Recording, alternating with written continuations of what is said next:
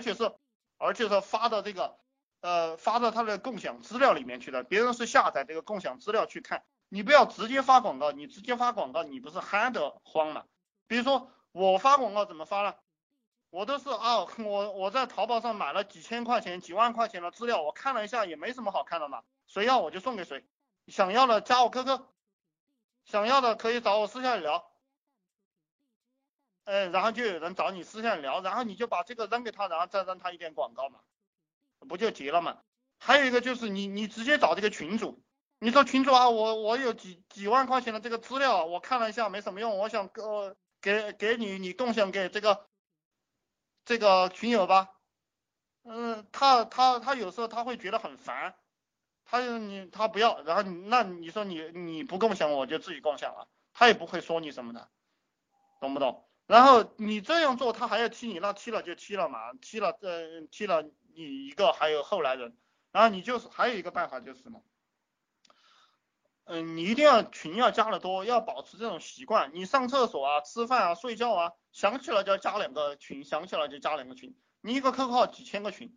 就是就是这个样子的。然后，呃，其实赚钱就是发广告收钱，你把这两个步骤完成，赚发广告收钱。你看这个世界上任何东西，任何东西能卖出去，它都是因为广告，没有广告是卖不出去的，懂不懂？特别是商业社会，它就是这样一个模式。呃，如果往前面推，农业社会、工业社会，你可能你不要广告还能卖出去。在现在这个物质丰富的时代，能卖出去东西都是因为广告。那个成龙那个霸王洗发水，咣一声是吧？这些都是广告。呃，所以说赚钱就是发广告收钱，你你你记住这两个步骤就行了。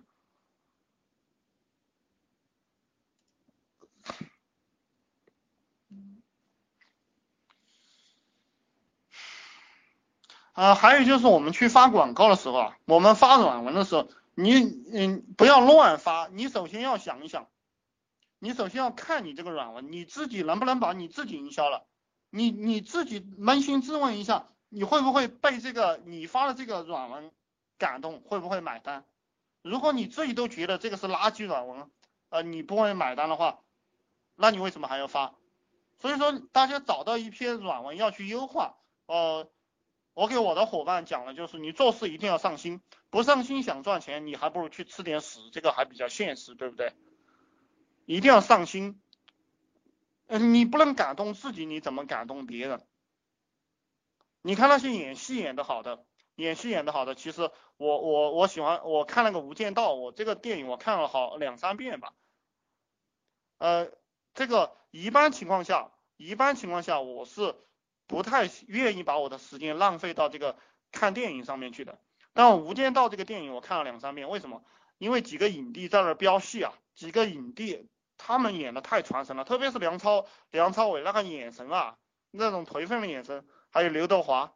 这两个人，一句一这个举手投足、一颦一笑都很传神，他能够把观众带入到他那个感觉当中去。也就是说，大家选软文的时候就要达到这种效果。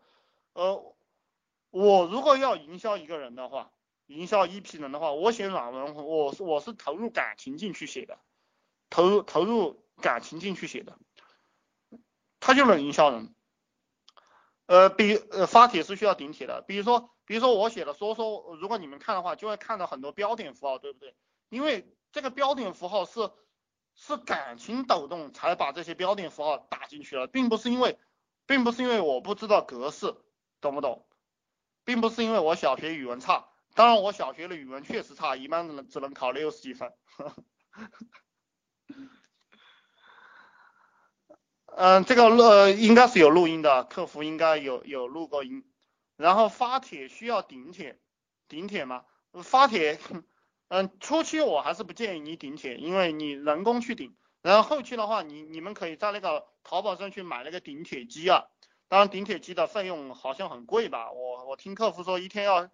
顶一天的话两百块钱没了，他们是就是顶一天两百块钱，一天两百块钱这样的一个消耗，当然如果你赚到钱了就无所谓了，九牛一毛了。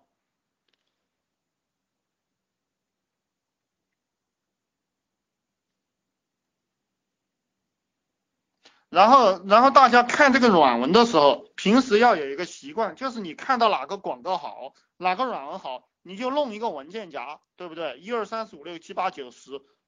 这个文件夹其实我已经排到一万多了，我就收集了一万多个广告，懂吗？我希望大家也要有这个劲头，你你赚钱嘛，你你都没有劲，你还你还干什么有劲呢？如果我觉得一个，特别是呃女人我就不讲了，你可以找一个有钱的男人把你养着，特别是男人，男人你赚钱都没劲了，我就不知道你干什么有劲了。那这个看到好的软文，你就把它收藏起来，然后天天去研究。呃，这个软文你找上千篇上万篇都是很容易的，是哪些软文是好？比如说你在当当网上去搜书，你知道吗？最好的软文在书里，而不在网上。就互联网上写的这些人呢，其实好，其实草包居多，因为因为毕竟互联网也才十多年，就是这个，但是写书的人他写了几千年了，懂不懂？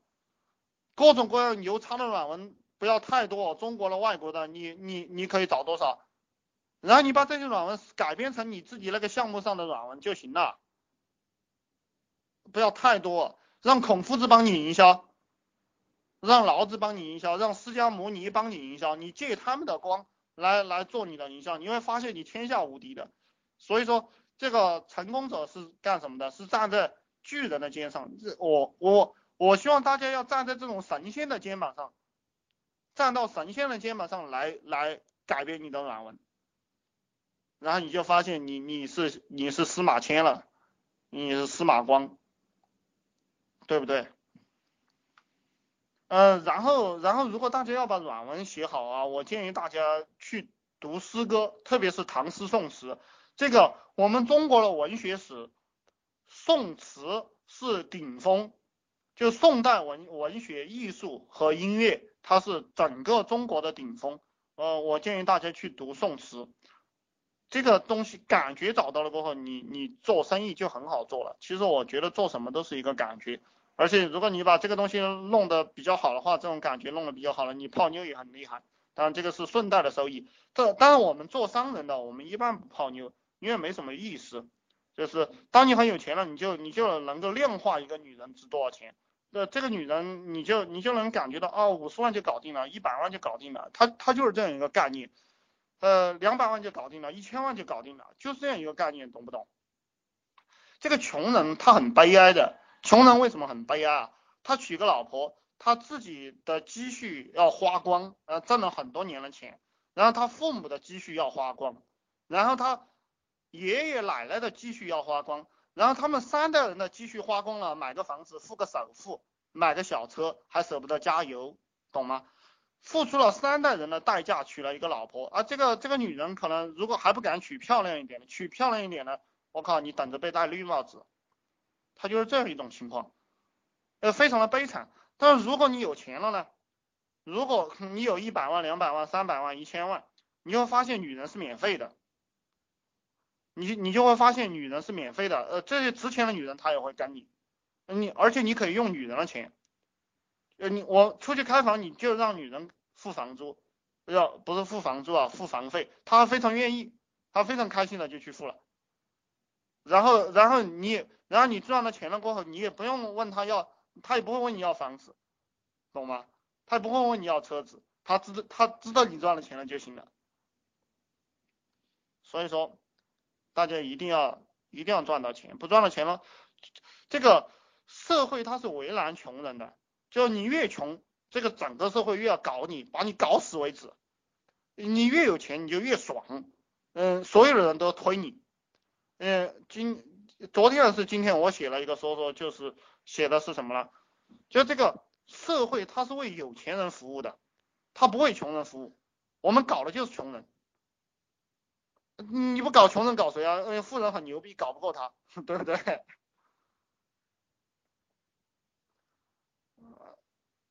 呃呃，